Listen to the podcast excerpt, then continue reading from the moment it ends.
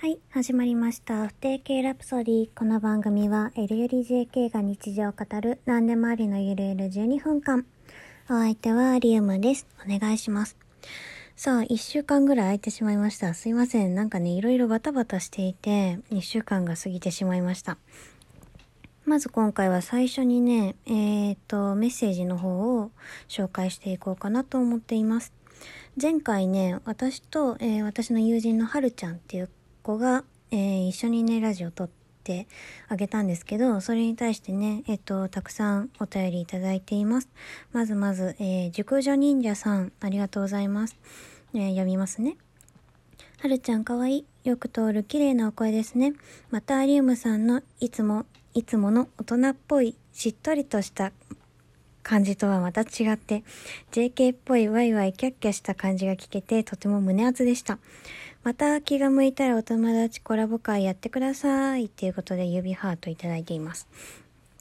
続いてのんさん。えー、っと、いつもの感じとはまた違う JK 感良かったです。えー、リウムさんもハルさんも楽しそうですね。ってね。えー、続いて続いて、うぞむぞさん、ムーさんですね。えー、普段のリウムちゃんの様子が見えて癒されました。っていうことで、いただいております。のんさんはラジオの方では初めてかな。えっ、とね、最近ね、あのツイッターの方でね、仲良くしてもらってる方ですね。ぜひね、よかったらね、私のツイッター、えっと、番組の音声の概要欄に、えーリンクが貼ってあるので、ぜひね、覗きに来てくれたらいいと思うし、えーよかったらフォローもお願いいたします。さあ、えー前回のね、振り返りはこんなもんで終わっていくんですが、えっ、とね、そう、はるちゃんとね、カラオケに行った時に、えー、はるちゃんが、はるちゃん歌ってたかな？なんかあの PV で流れてたのかな？最近あの人気の曲で、あの、ボーカロイドとか歌い手とかの曲を聴く方だったら知ってるかなと思うんですが、あの、うっせぇわっていうね、あの曲があるんですよ。ちょっと、あの、誰が作った曲かっていうのはちょっと忘れちゃったんですけど、うっせぇわっていうね、なんか女の子がすごい吠えてるみたいなサムネイルの動画があって、その、あの、歌が結構ね、流行ってるみたいなんですね。私はあの YouTube のおすすめ欄でよく出てくるのであ知ってはいたんですけど一回も聞いたことなかったっていうのでこの間カラオケ行った時に初めて聞いたんですね。歌詞がねえっ、と結構独特でえっ、とね「うっせぇわ」っていう歌詞がねどんな感じかっていうとなんか要はなんかうーん子供っていうか中高生が社会のこうルールとか規範とかモラルに対してそんなん知らねえよって言ってるみたいな感じ。要はねあの歌詞全然検索したら出てくるので聞いてみあの見てみたらいいと思うんですがそう。要はなんかそういう感じ。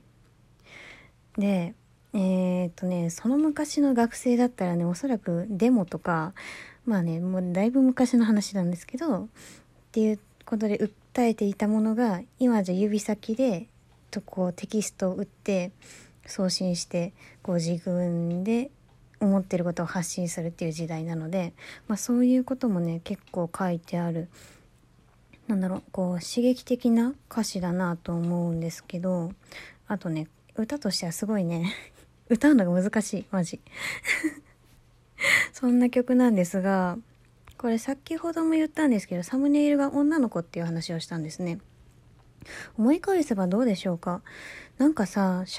会に向けてこう訴えをするっていうような内容のこういう、えー歌であったり小説とか、まあ、そういうサブカルサブカルチャーの中でそういう社会に向けてのメッセージ発信をする時って大体少女なんじゃないかなとふと思ったんですね。どうでしょうか？なんかね自分の中ではそんな気がしてふと我に返るとこの「うっせぇわ」っていう曲もそうだったんですね。なんだろう。ここ別に少年でもよくないですか？うん。えーっとそのサムネイルの女の子はセーラー服を着てるんですけど別にあの学生服学ランを着た男の子でも別にいいわけじゃないですか。だけどなんだ歌を作った人はあえてセーラー服の少女を選んだですよね。多分ね。それってなぜなんだろうっていう話なんですがなぜだと思いますか？これね私が将来なんだろう研究っていうかこう突き詰めていきたい分野のうちの一つの、まあ、ジェンダーとかそういう、えー、社会的な男女の性差のことをジェンダーっていうんですがそのことにね結構関連してくるのかなと思っています。そう。なぜここで男の子じゃダメなのか？なぜここで女の子が選ばれたのか？そういうことをねあの日常の中でなんだろう気にする場面っていうのはあの結構あるものなんですね。うーん例で言ったら、まあ、まあ、よく言われるのは職業選択におけるジェンダーですよね。あのまあ、最近は増えてきましたけどあの男性の保育士さんが少ないよねっていう話とか逆にあの消防士で女の人が少ないよねとかね、まあ、職におけるそういうのであれこう家庭内での家事の分担とかあのそういうことも、まあ、ジェンダーっていう学問の領域の中でお話しされることであの創作っていうかその私は一応文字書きなので、まあ、文字を通してこう作品を作ることをするんですがその中でもねやっぱりあのキャラクターの性別っていうのを決めなきゃいけないところがあってそのまずまあ私の場合ですけれどキャラクターに対して一つトラウマを持たせるんですね。まあ、過去にどうこんなことがあって今こういう性格になってしまっただとかそのある大きな事件がきっかけでなんだろうそれが心に刺さったまま抜けずに今があるとかまあいろいろあるんですけど、まあ、とりあえずあのー、キャラクターにトラウマを持たせるんですね。でそのトラウマを持たせた状態であの大体私は性別を決めるんですね。あの性別っていうか男の人と女の人でだいぶこう考え方が違うのでそのトラウマを経る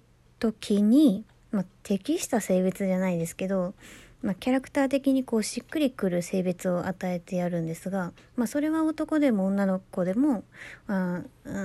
んそのその枠にとどまらない、えー、っとまあ、中性であったりとか、まあ、その自分で決めたくないとか、まあ、そういうのも含めて、まあ、どういう性の在り方をそのトラウマに与えるかっていう選択をする場面があるんですがやっぱりねその時にいくらこのトラウマに男の子が合うなって思ったとしてもそれだけじゃ決められないんですよね。いや、それだけで決められたら一番いいんですよ。ただ、あの、ある種のサブカルチャー、小説、映画、漫画っていうところのキャラ付けっていうのは、案外ビジュアルがすごく大事で、いや、いくらその内面のキャラクターがすごくよ、いい、よくできたキャラクターであったとしても、なんだろう、ビジュアル？その見た目が今時良くないと売れないんですよね。読んでもらえない？結構ね、あの、ちゃんと文字を読む、ちゃんと映画をこう本質まで見抜こうとして見てくださる方っていうのは多いんですが、それよりはるか多く、その、表面だけさらっとこう救っていくような見方をする人が多いんですね。そういう方をどうやって引きつけるか、この作品の世界の中に引き入れるかっていうとやっぱり最初は目に見えて分かりやすいビジュアルっていう面なんですね。ビジュアルでこの子好きだなとかこのデザインめっちゃいいなとかそういうところから物語っていうかその作品の世界に入ってきてそこからストーリーで、あ ストーリーで引き込んでいく。っていうのが大体ね、今のそういう作品作りの中での流れかなって自分は思っていて、だから、うーん、いくらそのストーリーが良くたって、最初触れられなかったらそのいいストーリーだって届かないわけです。だから、まずね、引きつけるっていうことが大事で、その時に、やっぱりビジュアルが大事で人物のビジュアルの一番大きな部分っていうのはやっぱりジェンダー。あの、どんな性を持っているかっていうところになってくる気がします。っていうのをね、考えるとね、そのうっせぇわっていう、えー、曲で、えー、なぜ女子高生っていうところが使われたのかっていうところも若干に見え隠れしてくるところではあるんですが、えー、っとね、まあ、この話と、まあ、つながった感じで、あの、えー、次回ね、えっ、と、女子高生の特権についてちょっと話していこうかなと思っています。あと1ヶ月で女子高生終わる身が話していこうと思いますので、そちらもぜひ聞いてください。はい、えー、この番組を聞いての感想、質問、メッセージ、相談、リクエストなどは番組概要欄、リアクションボタンの下にあるお手紙ボタン、またはマシュマロからでも受け付けていますし、えー、ツイッターのハッシュタグ、不定形ラプソディでつぶやいていただければ、えー、私が目を通して番組内で紹介したりもしています。えー、加えて、えー、っと、リアクションは連打でお願いいたします。たくさん連打のね、通知が来るととっても嬉しいのでお願いいたします。それでは今回はこの辺で、おやすみなさーい。バイバーイ。